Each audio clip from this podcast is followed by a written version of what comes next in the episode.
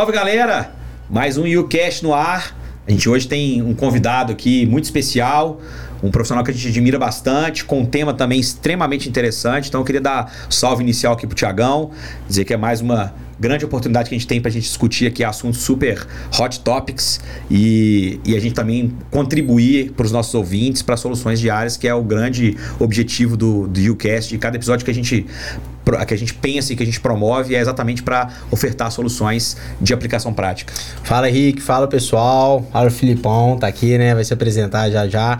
Prazer estar aqui de novo com todo mundo, né? Que tá nos vendo, nos ouvindo aí e discutir um assunto bem legal, né? Acho que mais uma vez trazendo alguém bem capacitado para falar, para acrescentar, né? Na, no dia a dia dos nossos ouvintes, né? De quem nos assiste aí sobre fisioterapia e sobre movimento, né? E já deixar de antemão aqui né, antes do, do Filipão se apresentar, né, para você seguir na nossa rede social lá, o The, The Unity Education, seguir o The, The Ucast aí no YouTube, Spotify, Google, né, dá ó, cinco estrelinhas pra gente aí, né, para é, se é inscrever para receber o, o, os próximos alertas aí dos novos episódios aí e bora para mais um, né? Maravilha. Filipão, prazer te receber por aqui, cara. Você é um profissional que a gente já teve junto trabalhando e eu te acompanho no dia a dia, adoro suas abordagens, te admiro mesmo. E é um prazer ter aqui. Uh, primeiro que é um prazer ter você pessoalmente é. aqui é. conosco para esse bate-papo. E depois que é um prazer poder discutir um assunto que a gente preparou de forma muito especial, cara. Eu queria que você começasse se apresentando e logo na sequência já tem um primeiro questionamento aqui para ver se você concorda ou discorda com a gente.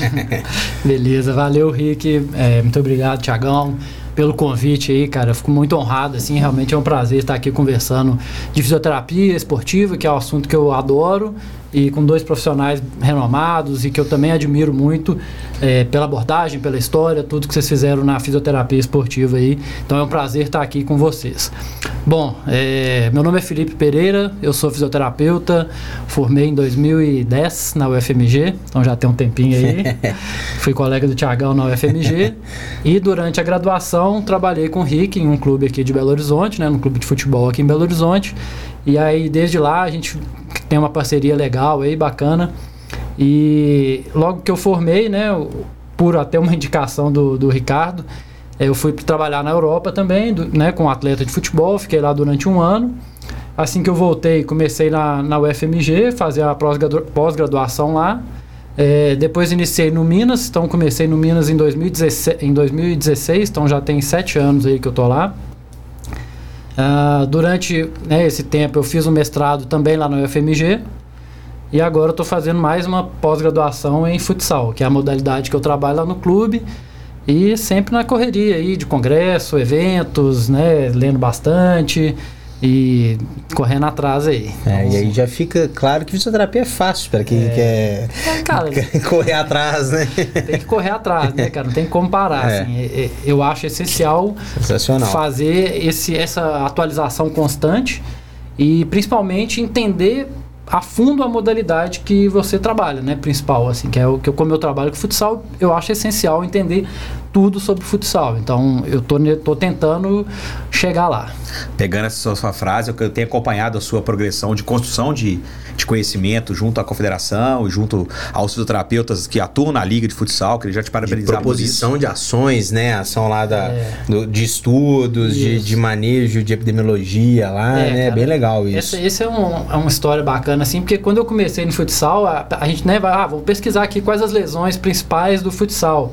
Não existe literatura, é. entendeu? Quando eu comecei, devia ter 40 artigos, mas a metodologia é diferente, a qualidade da escrita amostra não era baixa. boa, a amostra é pequena. E aí eu, eu reuni os, os fisioterapeutas do, do futsal, né, de toda a Liga Nacional, e aí a gente, desde 2018, a gente faz esse registro de lesão. O artigo está para sair, já foi aprovado no Comitê de Ética, em breve a gente vai ter um um estudo bacana aí. Vão ser quatro anos que a gente conseguiu pegar, então deram mais de mil lesões, então vai dar para ter o traçar um perfil bacana das lesões e a gente continua com esse trabalho, cara. A ideia é que ele continue para sempre aí, para a gente ter essa noção melhor das lesões no, que ocorrem no esporte. Então, esse Legal. é um trabalho Isso é bacana. muito importante, cara. Isso é uma, um legado que vocês estão deixando para todo mundo que uhum. trabalha já e quem vai trabalhar no futuro, né? Um, um ponto de start. Agora, cara, vamos para o assunto que, que é o assunto que nós separamos aqui, que é o seguinte. Filipão, certamente você escutou os nossos, nossos episódios prévios aqui. A gente, a gente abriu o YouCast, talvez com, com o episódio mais filosofal nosso, que foi falando sobre o quanto que é importante a gente se programar uhum. ou a gente desenvolver o programa de, de reabilitação, entendendo esse programa como uma jornada e não como uma, uma colcha de retalhos que cada dia eu, eu faço algo e no outro dia eu faço algo completamente diferente. Se num dia eu coloco um tecido de poá, no outro dia eu coloco um tecido xadrez, no outro um tecido liso. Enfim, a gente precisa é, desenvolver uma, uma, uma jornada de reabilitação completamente planejada. E esse ponto que eu queria conversar com você hoje. Primeira coisa, eu queria te perguntar o seguinte, pra gente startar aqui o nosso bate-papo. Cara, paciente se lesionou. Tá? Vamos pegar no futsal ou até mesmo nos seus atendimentos, que eu sei que você atende pacientes de outras modalidades do seu uhum. dia a dia. Paciente se lesionou na sua hora, vem na sua cabeça que isso, que você está startando uma jornada com esse paciente, que você precisa entender o que, que você vai fazer a cada semana, o que, que você vai fazer a cada sessão, que você precisa entender o que, que dentro de uma sessão vai vir primeiro, o que, que vai vir depois. É, você, você tem essa noção e você se planeja diariamente para atender os seus pacientes, entendendo que você não está fazendo com ele uma sessão, e sim está fazendo uma sessão dentro de uma série de sessões que representam uma jornada completa? Sim. Ô Rick, é essencial, né, cara? Esse planejamento, cara, é assim, na hora que tem a lesão, a gente tem uma ideia do que pode acontecer, né? Eu, às vezes, faço atendimento emergencial, atendimento imediato, às vezes o paciente chega para mim num outro momento, mas assim que ele chega, você já vai construindo durante a avaliação, pelos testes, pela história. Eu gosto de sentar com o paciente e ficar 10, 15 minutos conversando, ele me contando a história, o que, que ele faz, o que, que ele não faz, o que, que, que ele já teve de lesão, como que foi essa lesão, quais são os objetivos dele, o que, que ele precisa, se tem algum campeonato alvo, se tem algum que seja amador, seja profissional, ou se tem, tem alguma competição, se tem alguma, algum objetivo para a gente ter como foco. Né? Claro que a gente vai dividir isso depois em outros objetivos menores e mais simples e fáceis de alcançar. Porque às vezes a gente coloca algo muito difícil, desmotiva o paciente. Enfim, a partir desse momento, a gente começa a traçar um plano de tratamento. Esse plano de tratamento ele é, vai sendo desenvolvido ao longo das sessões, mas ao mesmo tempo a gente tem que ter o planejamento. A gente planeja, só que o planejamento ele é feito para não ser cumprido, porque é. É, é raro, é raro, é praticamente impossível você fazer o que você planejou, porque às vezes o paciente melhora mais rápido, às vezes o paciente melhora um pouco mais devagar, às vezes ele não melhorou tanto, mas a competição chegou e a gente tem que tomar a decisão se ele vai ou não vai. Às vezes, não, a competição é mais para frente, ele já está muito bem, só que ele continua fazendo o tratamento, né, que no caso já é uma prevenção, para quando ele for julgar, ele está mais, mais bem, bem preparado, né? Então eu acho que tudo isso é uma construção.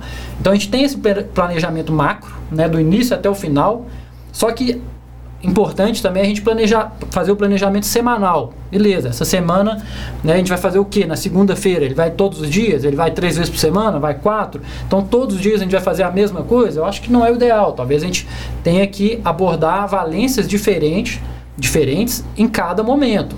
Beleza, esse é o outro tipo de planejamento que também tem que ser feito. E o outro planejamento é o da sessão.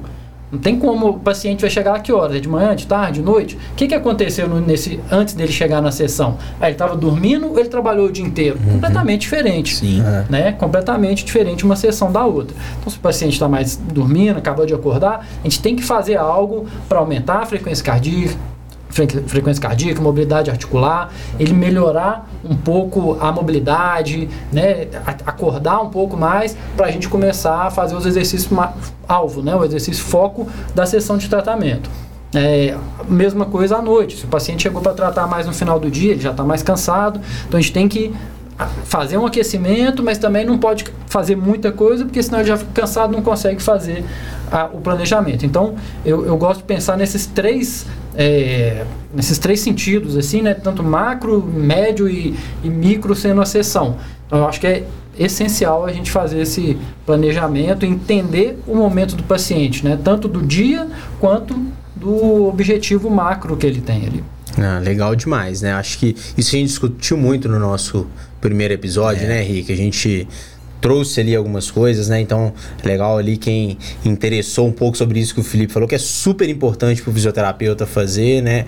É, o nosso primeiro episódio a gente filosofa bastante é. sobre, sobre isso e, e, pegando o gancho nisso que você falou, Filipão, é assim, é, uma das coisas que a gente tem ali, né, dificuldade, quando eu falo gente, os fisioterapeutas em geral, profissionais do movimento, mas aqui no caso, fisioterapeuta, de determinar muitas vezes é esse paciente que passou por essa jornada, seja ela uma jornada micro, né, por exemplo, um, um paciente chegou, tomou um, um tostão ali, tá com uma pequena, uma pequena entorse, um trauma que em uma semana vai se resolver ali, ou o paciente que teve um, um LCA que vai passar oito, nove, ah. um ano, um mês ali, um ano conosco ali.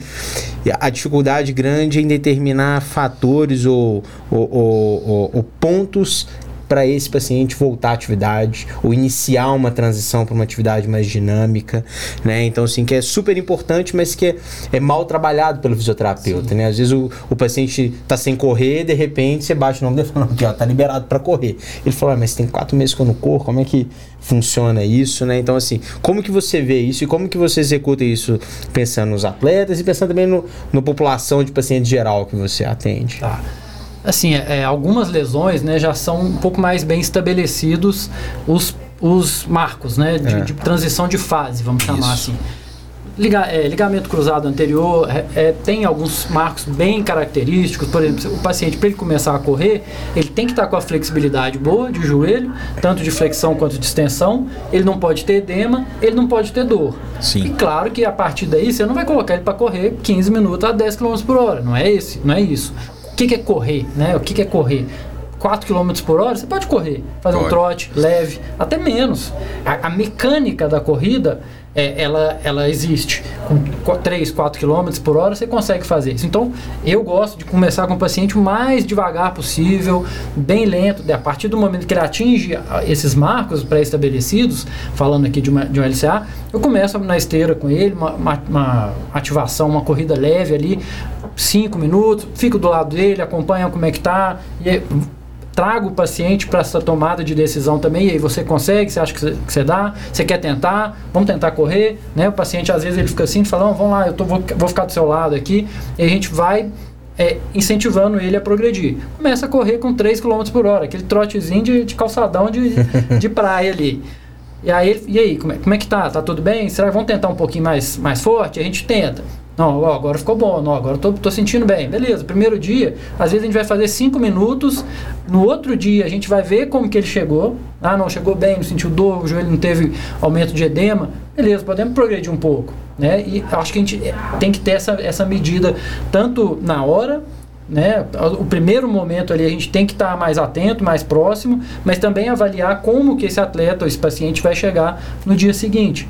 Né? Às vezes ele, você não vai encontrar com ele, mas e aí? Manda uma mensagem, conversa, e aí? Você ficou dolorido? Teve algum inchaço? Teve algum edema? Teve algum incômodo? Não, tô bem. Então é um sinal positivo, um indicativo que a gente pode progredir essa carga. Né? Falando de uma forma bem geral assim. Outras lesões, é, por exemplo, um trauma. Né?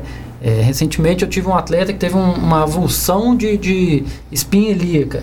Então é, é, um, é, um, é um, uma lesão que não é tão comum, não é tão estabelecida. Então a gente, para fazer a progressão dele, é um pouco mais complexa, né? A gente não tem um, um padrão ali. Então a gente tem que ir. A tentativa, tentativa e erro. e erro faz parte. Sim. E entender o contexto do paciente, trazer ele para ser coadjuvante na prática, na, na, durante a terapia, entendeu? Eu gosto muito de prática baseada em evidência, né? Eu acho que a gente tem que, eu acho que é, é o meu princípio, assim, eu né, tenho minhas, minhas preferências de tratamento, tenho minhas preferências de abordagem, é, tra tento trazer a melhor literatura científica, os melhores estudos, mas o que o paciente é, gosta, sente bem, também é importante. Uhum, então a gente tem que tentar casar isso e para o paciente tomar uma decisão boa, a gente também tem que ensinar ele, educar para né, conseguir tomar decisão. Para ele tomar uma decisão acertada ali, né? Principalmente questão de dor, paciente mais jovem, eles têm muita dificuldade de, de dosar a dor. Ah, não, você, você encosta e, nossa, tá doendo demais, maior dor que eu já senti. Aí você fala, não, peraí. Aí você vai entendendo, não é tanto assim. É. Porque às vezes ele não teve essa experiência de dor e às vezes a gente vai ter que trazendo, fazer algumas analogias para ele entender quanto que realmente está doendo e, e, até que ponto a gente pode progredir. Né? Eu acho que Cara, você falou, você falou algo extremamente interessante aí, que é as tomadas de decisão, né? E o gerenciamento da jornada de reabilitação é um gerenciamento lotado de, de pontos importantes, de bifurcações que a gente encontra no meio do caminho, que a gente pode ir pelo caminho da direita ou pelo caminho da esquerda, né? E, e boa parte das vezes, vários caminhos desses vão levar ao mesmo objetivo final, que é o atleta voltar a praticar sua atividade física de forma amadora ou profissional é, da, da melhor forma possível e com o menor risco de, de ter uma recorrência ou uma recidiva da lesão. Mas boa parte das vezes os caminhos vão nos levar para sentidos opostos. E, cara, eu fazendo uma retrospectiva lá do passado, da época que a gente trabalhou junto, por exemplo, lá atrás, é, a gente tinha ah, cenários, muitos cenários, corriqueiramente que eu enfrentava, que tinha uma figura que ela era centralizadora de toda a tomada de decisão. E às vezes eram figuras diferentes. Às vezes era o, o treinador, a diretoria, o médico. É.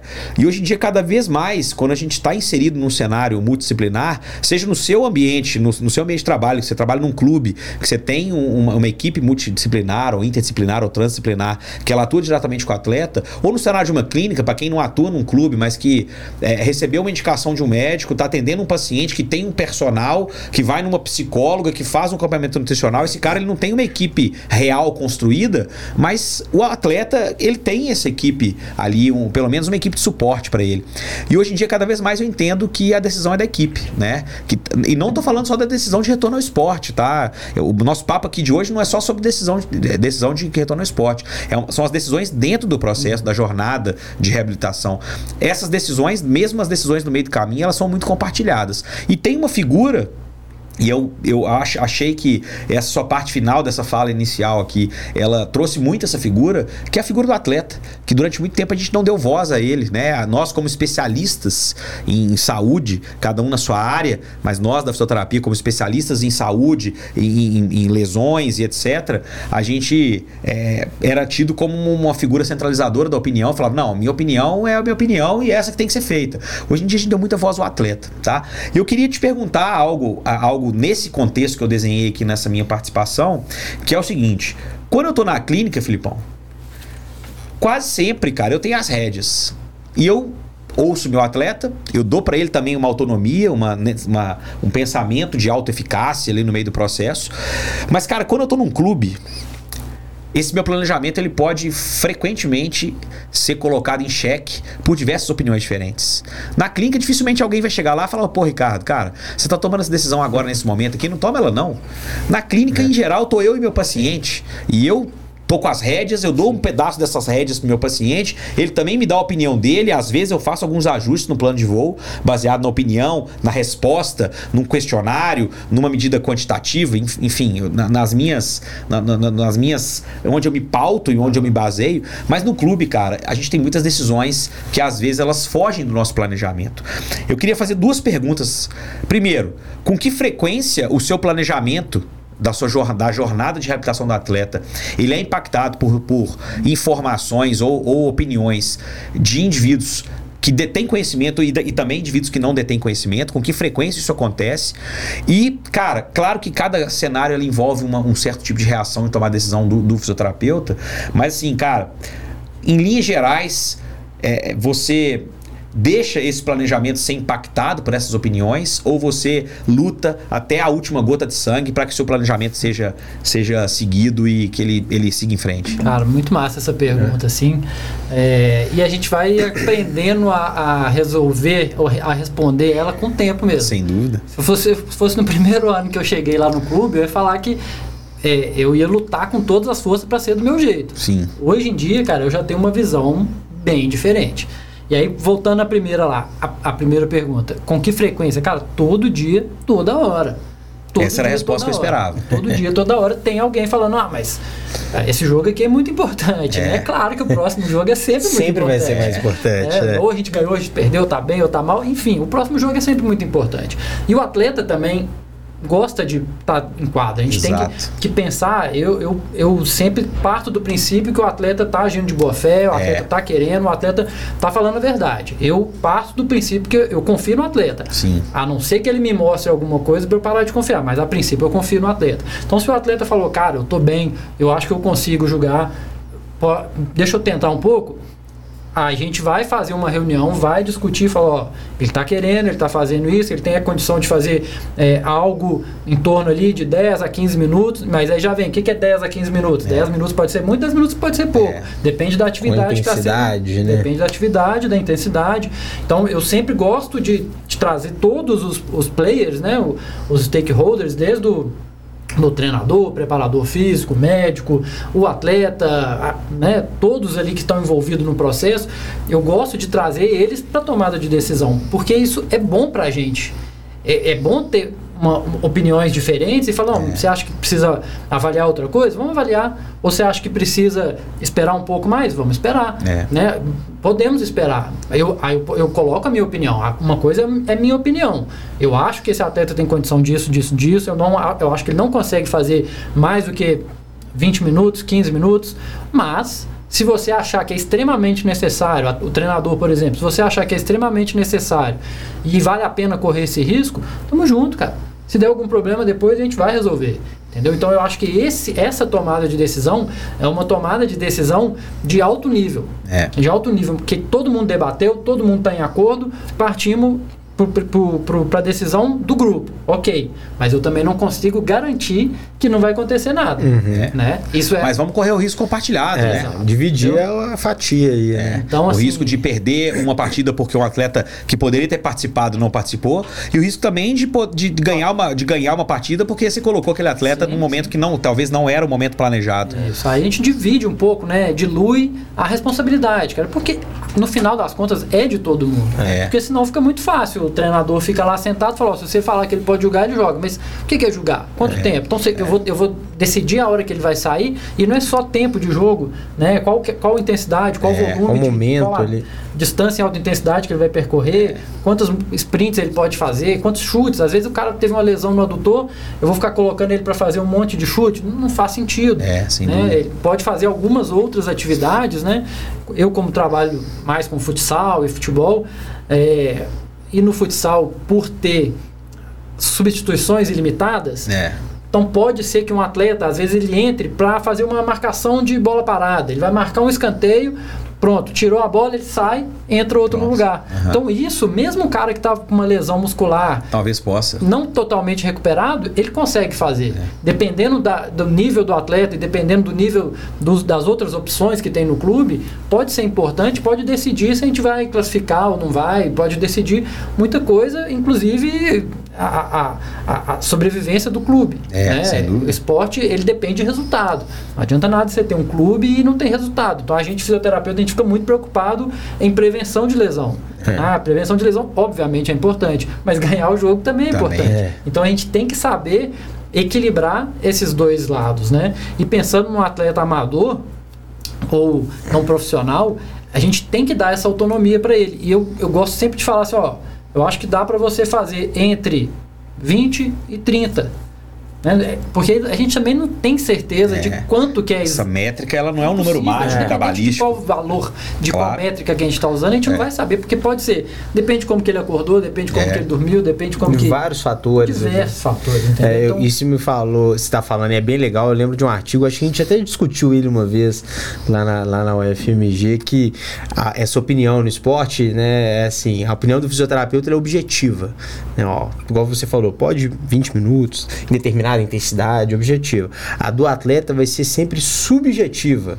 Né? Ele talvez, igual você deu o exemplo da dor, ele não sabe, às vezes, é a primeira vez que ele lesionou, ele não sabe se aquilo tá com muita dor ou se ele tá com pouca dor ali. Então, às vezes a opinião dele é subjetiva. E do técnico, muitas vezes, é contextual. É afinal. É. A final, é a final, final é final. Ou não, esse jogo não é tão importante, o próximo é mais importante, né?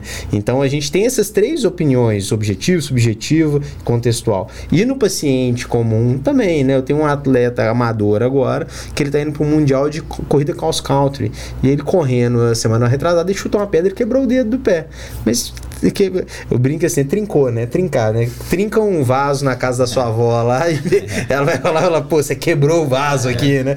Trincar e quebrar, né? Então ele quebrou o dedo e aí ele foi no médico, o médico falou, pô, você não vai conseguir correr. A competição dele é final de agosto. Uhum.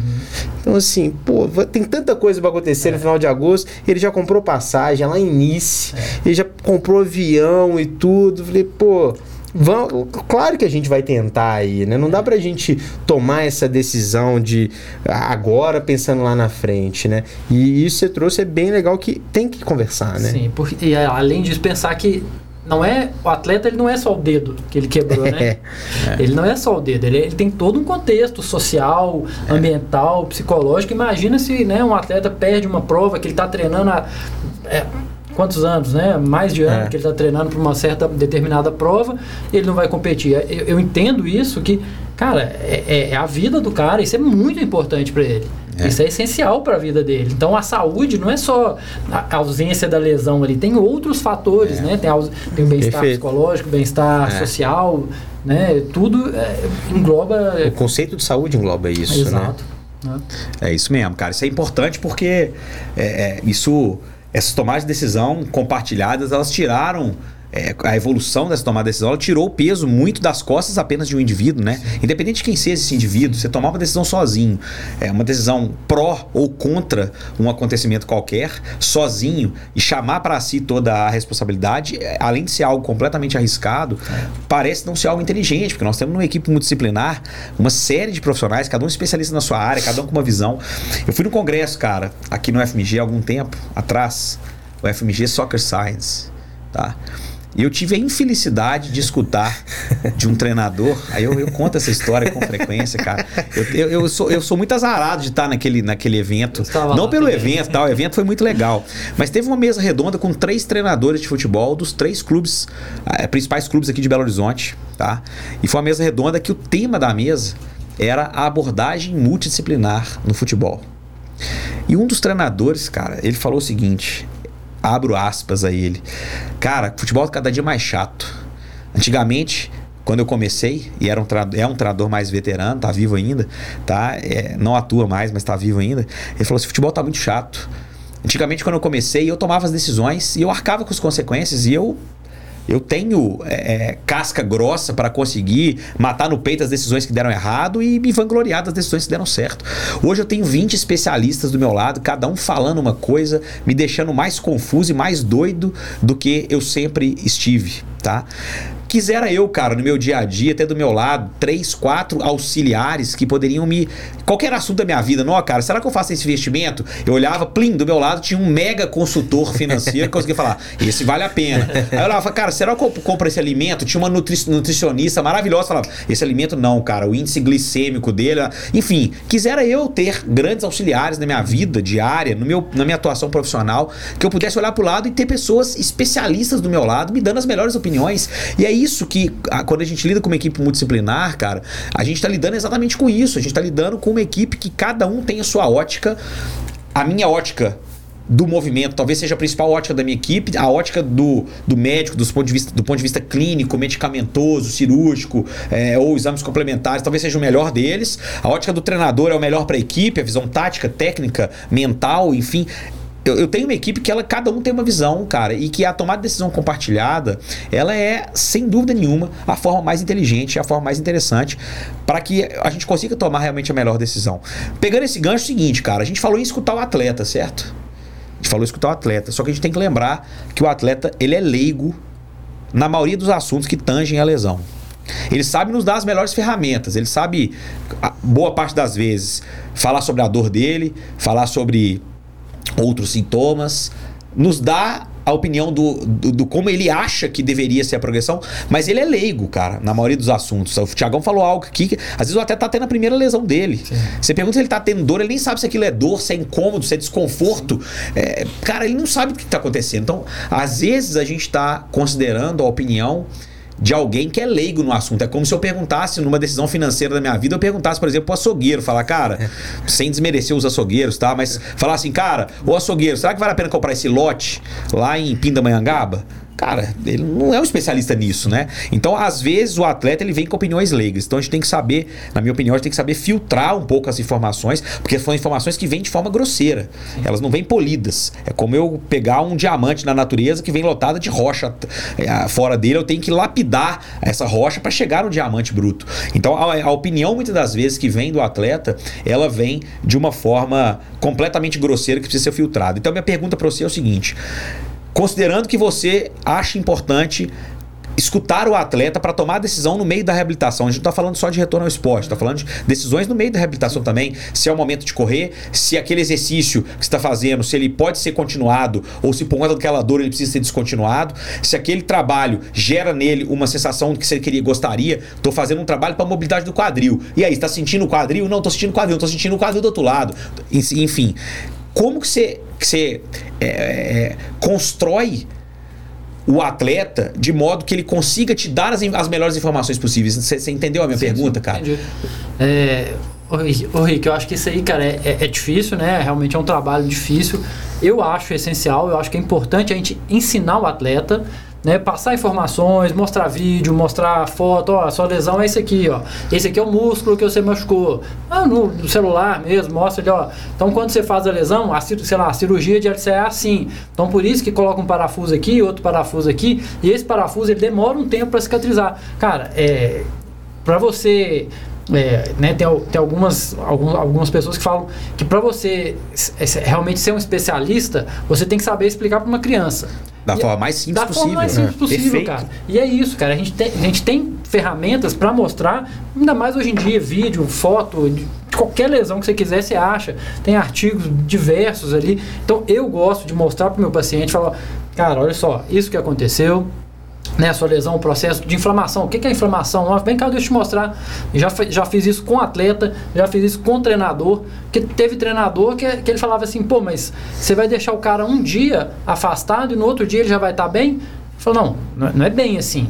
Ele vai melhorar. Não quer, não quer dizer que ele está 100%. Olha como é que é o gráfico da inflamação. Tem essa fase, tem essa fase. Nessa fase inicial, o paciente está mais reativo, mas ele está tomando anti-inflamatório. Então a tendência é que esse anti-inflamatório fazendo efeito, amanhã ele já tenha uma, uma inflamação menor, tenha um incômodo menor e ele consiga fazer um, uma atividade é, razoável amanhã. Hoje, se a gente fizer, vai aumentar a inflamação. Amanhã, que está mais perto do jogo, ele não vai conseguir. Então, é explicar, sentar no, do lado dele, do, do, seja do treinador, seja do, do preparador físico, seja de quem for, e explicar, mostrar o que está acontecendo. Além disso, entender também o paciente, né? Porque é, o paciente tem as respostas. Se, se, se, você só vai saber se o exercício está sendo bem feito ou, ou a atividade está sendo bem feita de acordo com as respostas do seu paciente. Igual você falar, ah, você, você quer mobilizar um quadril, você está fazendo um exercício, você tem que perguntar para o paciente qual, onde você está sentindo. Eu quero que você sinta aqui. Você está sentindo aqui? É. Vamos tentar de outro jeito. E eu, eu gosto de construir a conduta do paciente principalmente nas primeiras sessões ali, eu sempre falo, cara, olha só, eu tenho uma ideia, eu acho que alguns exercícios são importantes, eu gostaria que você fizesse esse por causa disso, explico né, de maneira um pouco mais superficial, mas eu preciso da sua resposta. Se você estiver sentindo algum desconforto ou não estiver sentindo na região é, que você, que a gente está precisando, é só você me falar que a gente vai achar uma outra, uma outra forma de trabalhar essa, essa, essa região. Então, eu, eu, gosto dessa comunicação constante, cara. Porque às vezes a gente faz uma avaliação inicial, planeja o tratamento e segue. Cara, eu não acho que o caminho é esse. Eu acho que a gente tem que avaliar todos os dias, a é, todos os momentos, cara. É. Todos os momentos. É, durante o agachamento ali, você está avaliando. Fala, tá, como é que tá o peso? Ah, dá, consegue fazer mais repetições? Tá leve? Tá, consegue fazer mais rápido, mais devagar, dependendo é. do objetivo? Vamos é, fazer de agachamento de outra forma? Enfim, você tem que avaliar o tempo todo, você tem que modificar né, os exercícios, mas também ah não, esse exercício ele sente muito bem, ele gosta de fazer. Às vezes você vai ter que manter e fazer igual, mesma coisa. É. Então, né, o princípio da continuidade, né, que vocês já falaram em outros, outros episódios também. Então, é, eu acho que é essencial a gente ensinar o paciente. Eu, né, no, meu dia a dia, assim, Uh, na avaliação pré-temporada, eu faço uma avaliação um pouco mais completa para tentar captar alguma alteração biomecânica mais grave. Eu também gosto de mostrar, depois eu faço uma apresentação para os atletas, falo, ó, vocês estão assim, eu falei que você precisava fazer 30 repetições, você fez 20. Olha como que o grupo está. Então, se o grupo está tá dessa forma, eles se comparando com o grupo, claro que cada um tem a sua individualidade, mas ele consegue ver aonde que ele tem, tem um, que chegar. Um norte, tá pelo norte. menos, né? Então, uma coisa é eu falar, é. outra coisa é ele ver em é. relação ao outro gru o grupo. E tem atletas e atletas, cara. Tem atletas, né, que já são formados em educação física, que estudam, é. que, que têm uma capacidade cognitiva um pouco melhor. A gente consegue elaborar um pouco é. mais a sessão de tratamento cara. E aí é, é mais responsabilidade ainda pro atleta, né? Quando o atleta tem um pouco mais de, de, de de limitação de entendimento da, da área, que seja, é, a gente tem que ficar um pouco mais. É, mais como se fosse mais incisivo, assim, mais é, negociar um pouco menos, mas sempre tem que ter uma negociação. A gente sempre tem que estar tá com o atleta o tempo inteiro perguntando o que, que ele está sentindo, como que ele está tá recebendo esse tratamento. E Cara, só fazer uma, um adendo aqui. Eu estava escutando um podcast com a participação da Carol Bolling, nossa colega aqui de BH, né? E ela estava falando que ela fez uma. Ela estava contando um caso, ela, ela a Carol, para quem não conhece, atuou um tempo no Circo do Soleil. Hoje em dia é uma grandíssima pesquisadora é, sobre prevenção de lesões, estudos qualitativos. É uma, um abraço para Carol aí se ela estiver nos escutando. Mas a Carol estava falando que um dia ela foi atender um palhaço do Circo de Soleil, não sei se vocês escutaram esse episódio aqui dela do podcast, que ela foi atender um palhaço e que ela a sessão dela se resumiu em entender, escutar e conversar com o palhaço. E que no final das contas o palhaço virou para ela e falou assim: Mas nós não vamos fazer fisioterapia? Ela falou: Nós já fizemos. Nós acabamos de fazer fisioterapia, nós acabamos de fazer uma sessão, realizar uma sessão de fisioterapia. Então, fisioterapia não é só fazer terapia manual, fisioterapia não é, é. só aplicar um recurso eletrotermofoterápico, prescrever um exercício, né? Essa necessidade da gente entender o processo, mas principalmente a necessidade da gente mostrar o processo para o paciente, para que a gente eduque aquilo que eu, eu fiz uma pergunta provocativa para você, porque é o seguinte, cara, para que a gente consiga, para que a gente escute do paciente aquilo que a gente precisa escutar, esse paciente tem que ser treinado para ele dizer para a gente o que a gente quer escutar. Porque se, se eu preciso de revelações diárias, eu concordo com você de forma de cabo a rabo que a gente precisa de revelações diárias, que a gente reavalia diariamente o nosso paciente. Pra, se você pegar, por exemplo, o avião que está decolando agora de São Paulo em direção a Paris, ele tem diversos sensores que vão definindo no meio do caminho se ele precisa dar mais potência no motor, menos potência, se ele precisa é, sair de rota. Ele tem vários che várias checagens uhum. a todo tempo que mostram se ele está na rota e se nada vai acontecer no meio do caminho. E a nossa jornada de habitação é igual à jornada jornada do avião que decola de Guarulhos e pousa em, no Charles de Gaulle em Paris. Ele, ele tem que ter é, é, é momento, tem que ter vários momentos que eu tenho que ir rechecando se a minha caminhada tá certa. E cara, a sonda de altitude lá, o sensor de altitude só consegue perceber se ele está na altitude certa porque ele foi construído para perceber a altitude. E o nosso atleta só nos dá as respostas que a gente precisa para tomar as melhores decisões se ele for treinado para isso, porque ele é leigo. Sim. Ele é, é leigo. E além disso, né, Rick, assim, saber o piloto ele tem que saber olhar para onde que ele tem que olhar naquele Exato, momento. Ele, tem, tá cheio de, ele tá cheio de coisa na tela ali, né, tá cara? cheio de coisa. O paciente também. Cheio de é. informação cheio que de informação. são irrelevantes ali no processo. Aonde né? você vai focar? E qual pergunta você vai fazer pro seu paciente? Você fez um agachamento de uma criança. Vai, 14, 15 anos, adolescente. Ah, doeu? Como assim doeu? Que, é, que, é. Doeu aonde? É. Porque... E se doeu, tá certo ou tá errado? É. Quer Siga em tá frente ou, ou retorna? Né? Quanto de dor, né? Talvez até um tanto seria esperado, mais do que isso não. Um pouco é legal. Então, você saber fazer a pergunta certa e fazer o, o, o paciente dar a resposta correta, né? É, de você acordo precisa, com o que a gente né? tá, tá procurando ali. E vocês falaram bem legal, eu tava pensando aqui, né? Tem um muito contato com os alunos na faculdade, gente com os alunos que por vezes vão lá na, na clínica, né, nos acompanhar e tudo. Eu vejo assim, né, muitas vezes a, a capacidade que existe, né, aquela busca pelo conhecimento, né, o que é uma lesão, o que é uma lesão muscular, como que é inflamação e tudo. E aí às vezes o paciente pergunta aquilo, você estudou tanto aquilo, mas você não sabe explicar para ele. É. Né, como que a capacidade de comunicação também é importante como um, um, um skill que o fisioterapeuta tem que desenvolver. É a é. capacidade de comunicação, né? Pensando na, na, num paciente, numa clínica e numa equipe multidisciplinar. Mais ainda, né? Que quase sempre é. O paciente, geralmente ele tem a nutricionista, tem o médico, igual o Rick falou. É, ele tem outro, uma equipe por trás, talvez não exclusivo, mas ele tem uma equipe por é. trás. E a gente precisa saber conversar com essa equipe. É. O que, que você vai falar com o preparador físico? Você precisa entender um pouco, por exemplo, de carga de treino. É. Né? O fisioterapeuta ele precisa saber carga de trabalho, carga de treino, como medir. Ah, é só com GPS que mede? Não, cara. Você pode pegar uma PSE, multiplicar pelo tempo da sessão, faz um agudo crônico, é a perfeito, é. Não, mas é uma ferramenta. Não, mas, mas é uma ferramenta grátis. É uma ferramenta palpável né? ali, que você consegue aplicar, né? É isso, não, não tem custo nenhum Ah, se você tiver um GPS, pô, melhor ainda. Você já tem uma carga interna, uma, uma carga externa, né? Você pode, a, a, carga interna, você pode pegar a frequência cardíaca, frequência, né? Percentual da frequência cardíaca máxima. Carga externa, você pode pegar uma, uma, uma distância total. Então, tem ferramentas de acordo com o ambiente que você está. Você tem que achar as ferramentas para entender e para depois você conversar é. com o preparador físico. Mesma coisa com, com o ortopedista. É. O ortopedista vai falar, ah, ele, ele teve uma lesão muscular, ele vai tomar anti-inflamatório, tem que ficar uma semana parado. Mas, cara, olha só, né? A gente tem esse estudo que mostra que o anti-inflamatório é prejudicial nessa fase. Precisa inflamar. Precisa, é. A inflamação não necessariamente é uma coisa ruim. É. E ele ficar parado talvez não seja o melhor. Né? Eu, lesão muscular, cara, no segundo dia meu paciente está correndo, cara. É. E o que, que é correr? Aí volta naquele. Correr a 2, 3 km por hora. Ah, não tô, tá sentindo alguma coisa? Não, tô sentindo nada por que, que você não vai correr? É. Se o objetivo é voltar a correr, é. vamos fazer um trote leve, ah, não, vamos correr na piscina, é. vamos fazer uma bicicleta, alguma, alguma atividade que ele consiga fazer para direcionar a, a, a, a cicatrização é. de acordo de com o que ele precisa, né? Orientar a célula satélite para fazer a, a, desencadear toda aquela Isso, cascata toda, toda de cicatrização necessária. É. Cara, você está falando de ferramenta é. e a gente está falando de controle do processo da jornada de reabilitação. Hoje o Paris Saint-Germain se representou tá? E o Neymar estava fazendo umas avaliações ontem, na verdade, mas hoje foram publicadas as avaliações pré-temporada do Paris Saint-Germain. E a foto de capa da reportagem do jornal L'Equipe, do jornal francês, era o Neymar fazendo um teste de Thomas que requer zero tecnologia. É um teste publicado há muitos e muitos anos atrás.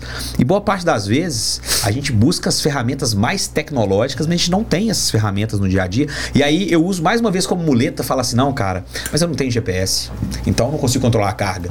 Cara, às vezes as ferramentas que a gente busca elas nunca vão ser atingidas no cenário que a gente trabalha, mas a gente tem que desenvolver ferramentas. O importante é a gente ter pelo menos alguma métrica. A PSE vezes, vezes o tempo, o volume, ela é uma ferramenta, Sim. tá? É melhor do que eu não ter nada, tá? E, e, isso, mais uma vez, é um contribuinte para toda a jornada. A gente está chegando no final, eu queria te fazer uma pergunta final, se o Tiagão quiser depois complementar algo. É, é uma pergunta. A gente vai ter aqui um episódio falando só sobre critérios de retorno ao esporte para algumas lesões. Mas, cara, durante muito tempo, Felipe, e eu falei isso acho que no primeiro episódio, não tô, não tô muito bem lembrado, não, mas eu acho que eu falei. Durante muito tempo eu trabalhei com teste campo. Né? Eu, deixava o meu atleta vivendo a minha jornada. Eu, eu, eu, enxergo a reabilitação como uma jornada há muitos anos e eu tento construir a jornada de forma melhor possível é a minha função básica, ofertar o meu melhor para o meu paciente. Mas durante muito tempo eu, eu, tocava a jornada com o meu paciente, de repente dava doido em mim eu falava, cara, eu acho que chegou a hora desse cara voltar. E eu montava um circuito de cones no campo maravilhosos. E eu pegava as, as ações motoras do atleta dentro de campo, desacelerar, acelerar, girar, saltar e aterrissar. E eu colocava ele para fazer ah, 10 repetições aqui, 10 giros, 10 mudanças de direção, as primeiras mais com menor intensidade, as, as próximas com maior intensidade, e de repente, depois de 30, 40 minutos daquela sessão, com uma intensidade que não sei qual era, tá? Eu falava, não, cara, ele tá apto. Subia lá em cima do departamento de saúde do clube e falava assim, ó, oh, cara, teste de campo check, esse cara tá, tá apto a voltar a treinar. E de repente no outro dia ele ia, era inserido no grupo e um cenário 10, 15, 50 vezes pior do que aquele que eu tinha mais feito caótico com, com mais, high caos total. ele era ele era submetido àquilo e às vezes dava errado, né, cara?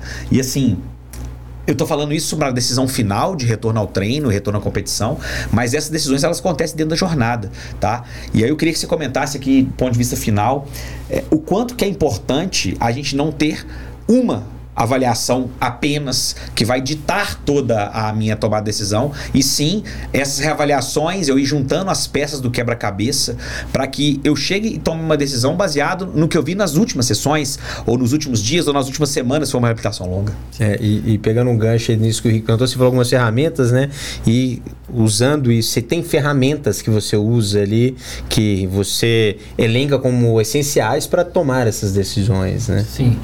Cara, então, né, os testes funcionais ali, que hoje em dia né, é bem, bem falado, bem comentado, assim, para todo mundo usa. Eu gosto de utilizar bastante. desde o começo da reabilitação, aí depende muito da lesão, mas né, mobilidade de tornozelo eu acho essencial para um atleta de futebol, é, força de quadríceps e discos surais eu acho essencial, é, teste de força de adutor eu acho importante. E aí a gente começa a trabalhar em cima disso. Então, por exemplo, eu gosto muito de fazer o teste, o hop test. É um teste fácil, rápido, barato, que o paciente pode fazer, não, estou bem, deixa eu ver, faz de um lado, faz do outro, beleza. Só que só ele, a gente não consegue avaliar tanto a potência, principalmente na propulsão da articulação do joelho. Né? O teste do hop test, ele trabalha muito mais quadril e, e tornozelo na propulsão. Na aterrissagem, ele até trabalha bastante o joelho, só que a distância é muito mais determinada pela, pela propulsão. propulsão. Perfeito. Enfim, então a gente precisa fazer algum outro teste. Eu gosto de fazer o, te, o, o drop jump, que a gente vê um pouco do, do índice de força reativa, né, que é a, é a, altura do saldo dividida pelo tempo de contato no solo. Então, hoje em dia, tem aplicativos que a gente pode fazer isso. My Jump, que é um aplicativo My mais... Jump. Tem plataformas é. né, de, de, força, plataformas de, de contato. contato. que a gente consegue fazer também. Fácil, rápido de fazer. Ah,